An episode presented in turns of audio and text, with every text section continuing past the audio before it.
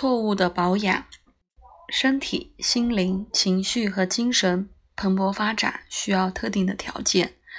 如果这些没有遇见，不健康或扰乱的生活条件是最终的结果。每一层都会影响所有其他的，每一层的一个改进或堵塞，对其他都有一个相应的影响。通常，绝大部分印记在每一层次接下来的结构是：身体、情绪、心灵、灵魂、精神。对应看起来更像是埃舍尔瀑布无休止的循环，无视万有引力定律。一些人比其他更长的时间，一些人看起来比其他更长的时间。滥用制度而不受惩罚，但是这常常因为他们继承了抗逆力和意志力，或是有自然强大的体质。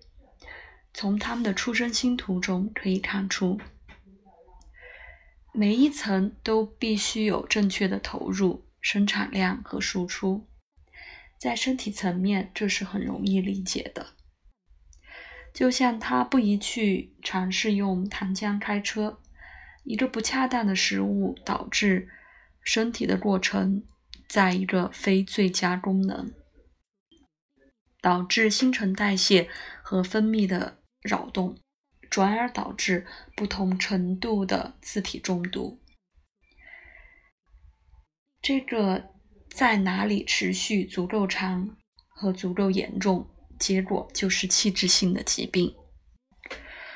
我曾经在英国的荒地有一个疾病的实践。轻率地说，我的很多病人的主要问题是薯条、巧克力和沙文主义。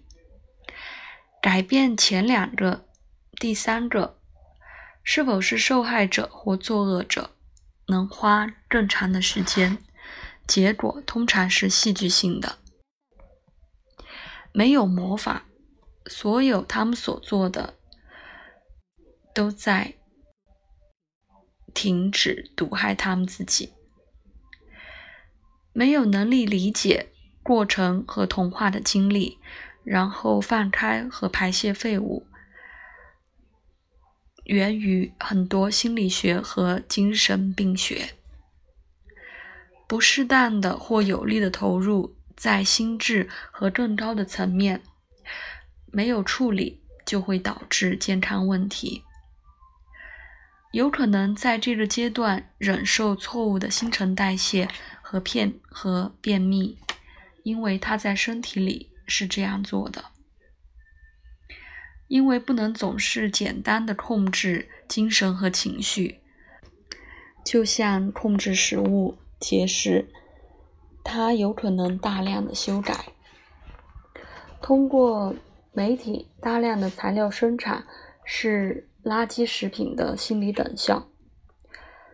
小心翼翼的大量的它能被排除，更多的有益健康的食物被作为替代。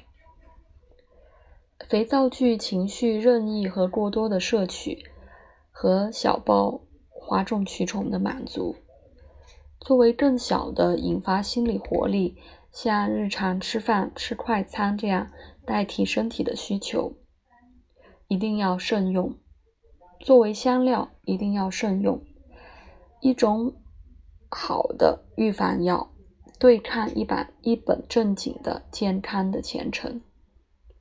但是，作为一个基本的食物，他们很难说为创意提供原料。最初的。回应最初的想法或真实的情感。